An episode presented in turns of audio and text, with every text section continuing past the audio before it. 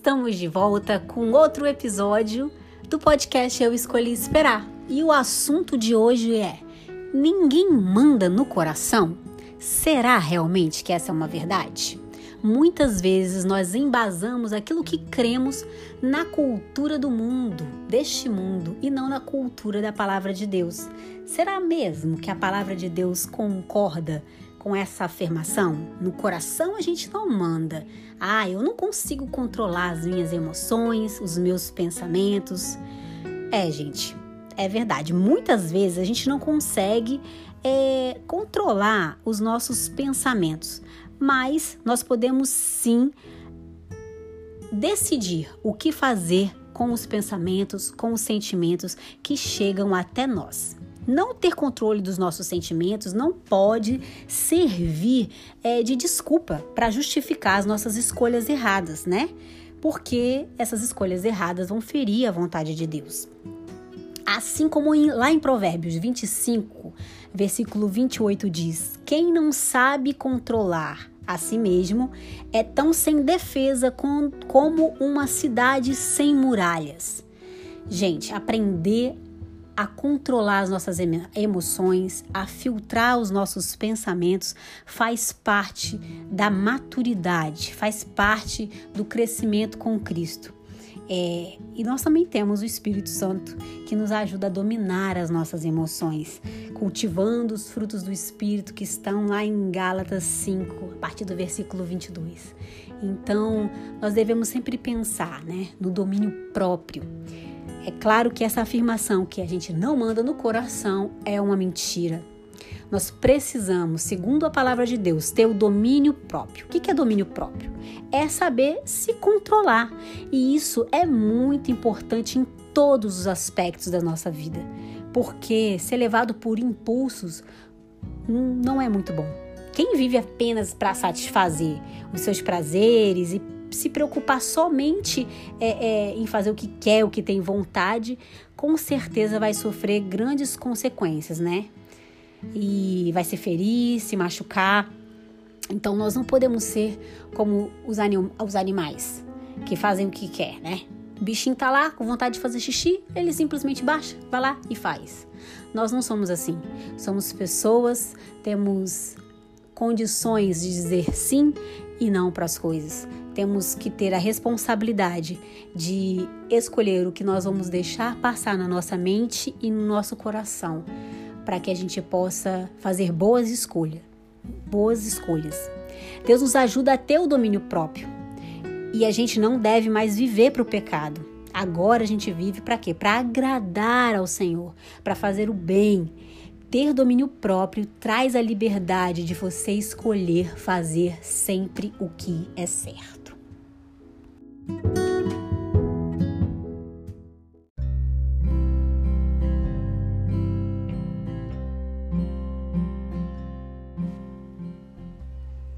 Outra coisa que a gente costuma fazer muito, né? É aquela frase famosa: faça aquilo que o seu coração tá mandando, né? Quando a gente tem é, algo a decidir com relação às nossas emoções, muitas vezes a gente pensa assim, né? Vou seguir o meu coração, ah, eu vou fazer o que meu coração tá mandando. Só que a Bíblia oferece um conselho totalmente contrário a isso que, que as pessoas pensam, né? A Bíblia afirma que o coração, que o nosso coração, ele é enganoso. E se nós seguirmos o nosso coração, nós vamos fazer más escolhas. Eu quero te fazer uma pergunta. É você que controla o seu coração ou é ele que controla você? Você já parou para pensar nisso? Você já parou para pensar se é o seu coração que te controla quantos, quantas feridas ele já trouxe para você? Quantas burradas você já cometeu? Quantas vezes você já quebrou a cara simplesmente porque você quis seguir o que o seu coração estava mandando? É muito importante que você coloque um filtro e o, que seja o filtro da palavra de Deus no seu coração, para que você saiba alimentar aquilo que vai te trazer benefício e excluir, jogar fora aquilo que não vai te trazer benefício. Nós podemos ter sim domínio próprio. Se um sentimento ou um pensamento chega até nós, é responsabilidade nossa saber o que fazer com ele, baseado naquilo que a gente aprendeu na palavra de Deus. Se um pensamento ou um sentimento chega até você e você sabe que ele é contra o princípio da palavra de Deus, então não alimente essa emoção, não alimente esse princípio, não alimente esse, esse pensamento. Deus deseja que você obedeça aos princípios que ele enviou para você, que estão na palavra de Deus.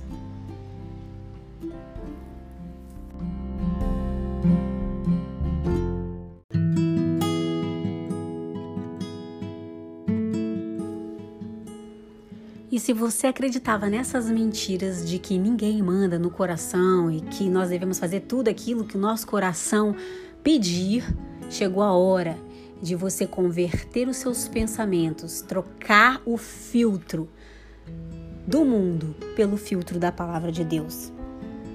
Se você pensava assim, é porque Jesus era o, Salvador da sua vida, mas ele ainda não se tornou o Senhor do seu coração.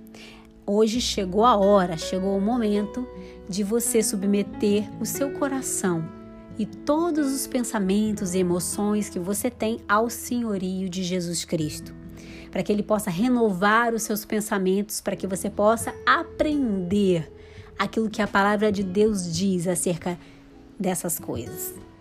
Não deixe nada controlar o seu coração que hoje você coloque o seu coração diante do altar de Deus e peça a Ele para que o Espírito Santo te ajude a filtrar tudo aquilo que não agrada a Ele, tudo aquilo que vem contra a Sua palavra e contra a Sua vontade.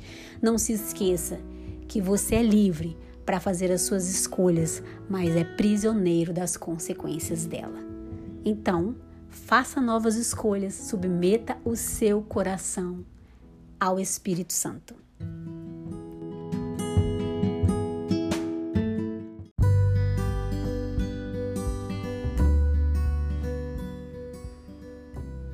Aquela seguinte frase: se nos faz bem, se me faz feliz, então é o que eu vou seguir.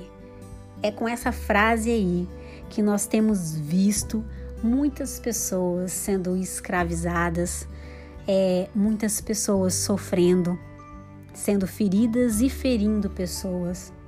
Essa frase já levou um cônjuge a trair o outro, pessoas a desobedecerem os seus pais, pessoas casarem errado, muitos e muitos se afastarem da presença do Senhor. Pessoas em nome da felicidade e de uma emoção, de uma atração momentânea, feriam um amigo, uma amiga, a ponto de destruir essa amizade completamente e abandonar aquele relacionamento. Tudo isso em nome do quê? Da felicidade, de seguir o que o coração tá mandando ou de dar a desculpa de que ah, eu não mando meu, no meu coração. Aconteceu. Quando eu vi, eu já estava apaixonada. Quando eu vi, eu já estava apaixonado. E isso não é a verdade. Nós precisamos ter o domínio próprio e entender que a felicidade ela não vem em decorrência de fazer o que o coração manda, mas sim de obedecer à palavra de Deus.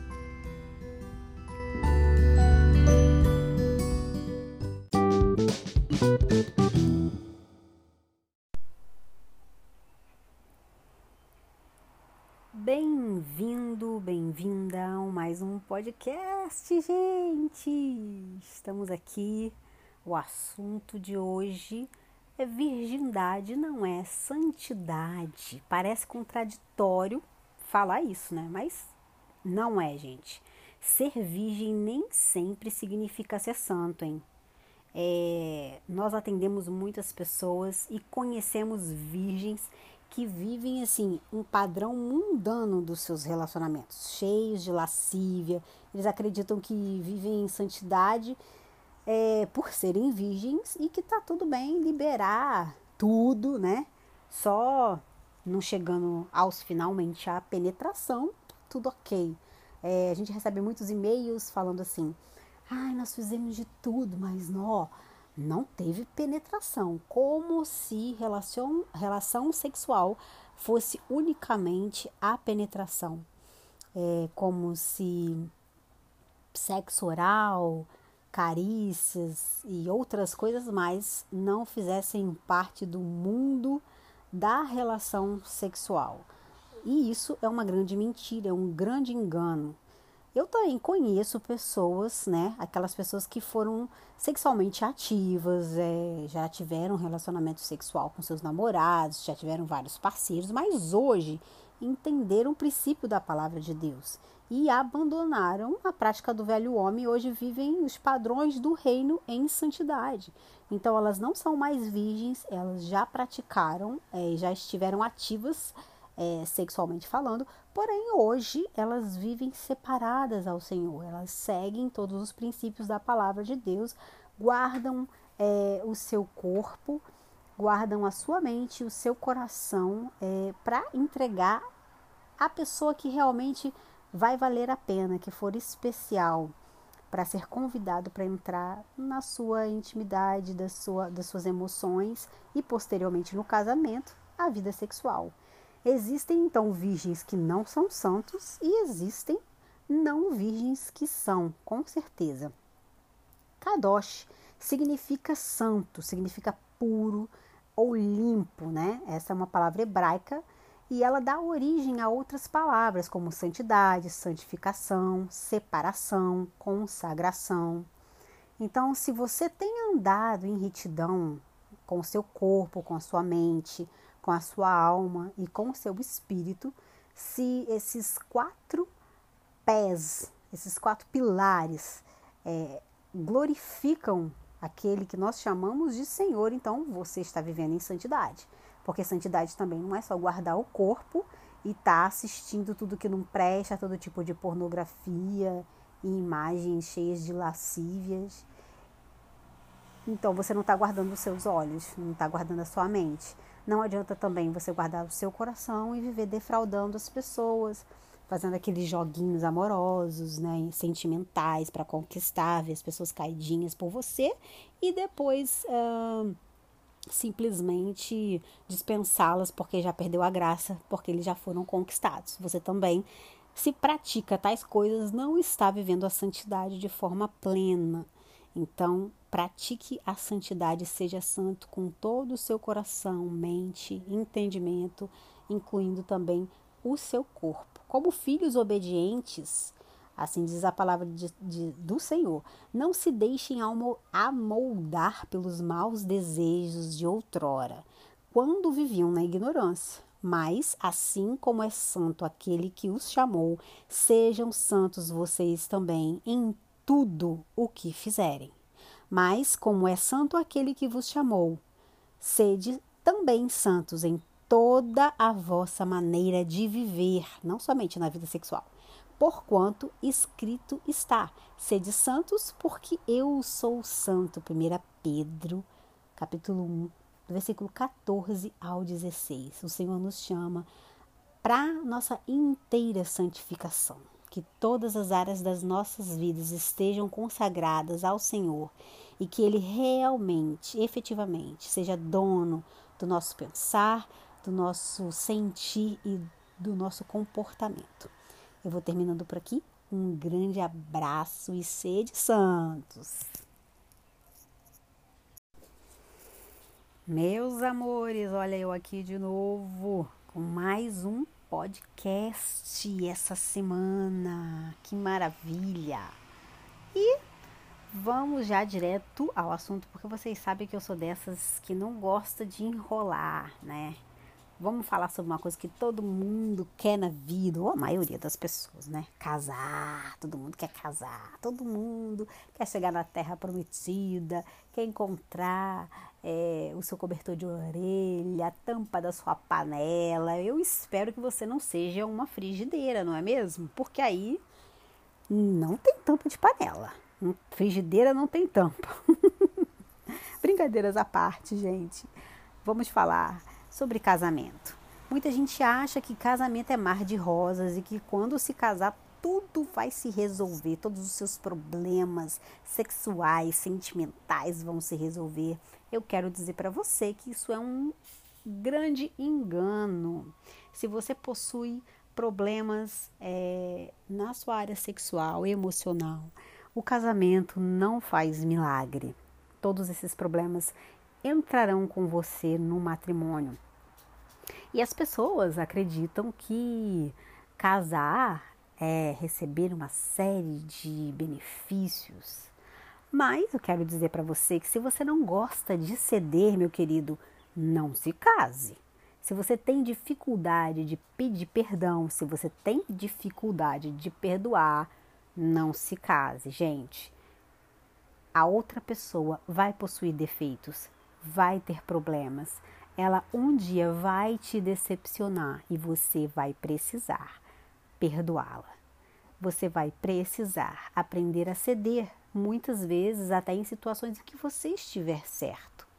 Você também vai precisar pedir perdão, porque cá para nós você pode ser lindo e maravilhoso, mas você também tem defeitos, né?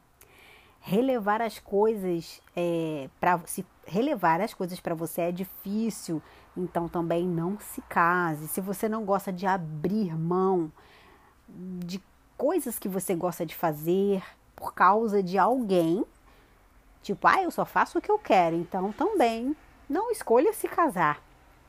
Se você não gosta de dar satisfação, se você gosta, ama ser independente, então também não é uma boa você se casar. Essas são coisas que nós praticamos frequentemente dentro do casamento.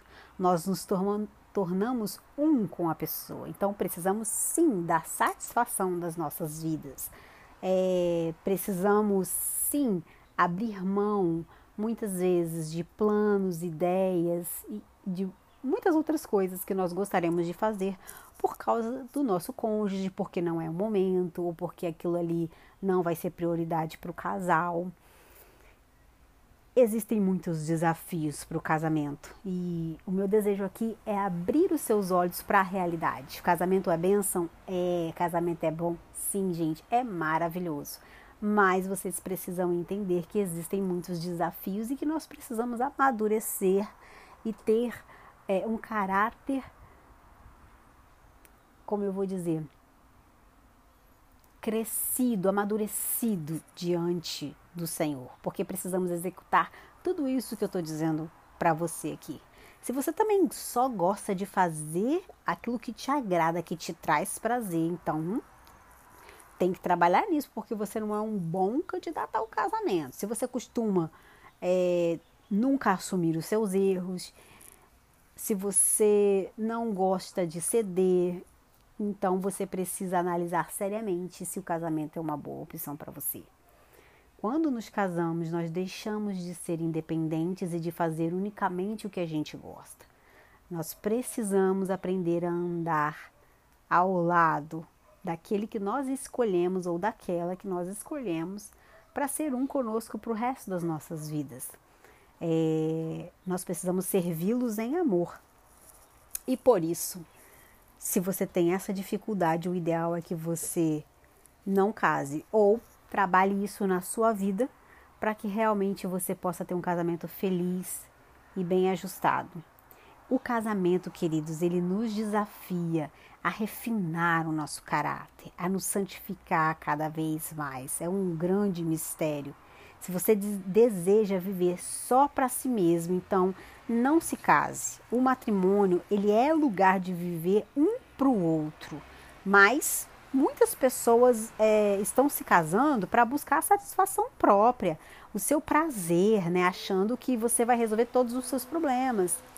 E isso realmente é um grande engano. Você chega dentro do casamento, depois se decepciona, porque não é nada disso do que você esperava. Casar é maravilhoso, mas ninguém vai dizer para você que é fácil. Efésios 5:21 já começa falando para os casais, suje sujeitem-se uns aos outros no temor de Cristo. Casar é servir ao outro, é estar debaixo da mesma missão, é amar como Cristo amou a igreja. Se eu pudesse escolher uma palavra é, para descrever o relacionamento de casamento, eu acredito que a palavra seria serviço. Então, se você não gosta de servir, não gosta de ceder, não gosta de perdoar, não gosta de abrir mão, se você é inflexível, não assume os seus erros, meu querido, pense duas vezes antes de contrair o matrimônio. Te assustei? Não fica assustado não, porque casamento é algo criado pelo Senhor, é maravilhoso. E nós devemos escolher muito bem aquele ou aquela com quem vamos nos unir. O casamento é a estrutura que forma uma sociedade saudável, gera filhos saudáveis, pessoas sãs, traz o reino de Deus para a terra. Então, que você seja desafiado a fazer a sua melhor escolha e ser a melhor escolha para alguém. Prepare-se, casamento é um desafio. Eu vou terminando por aqui. Um grande abraço e até o próximo podcast.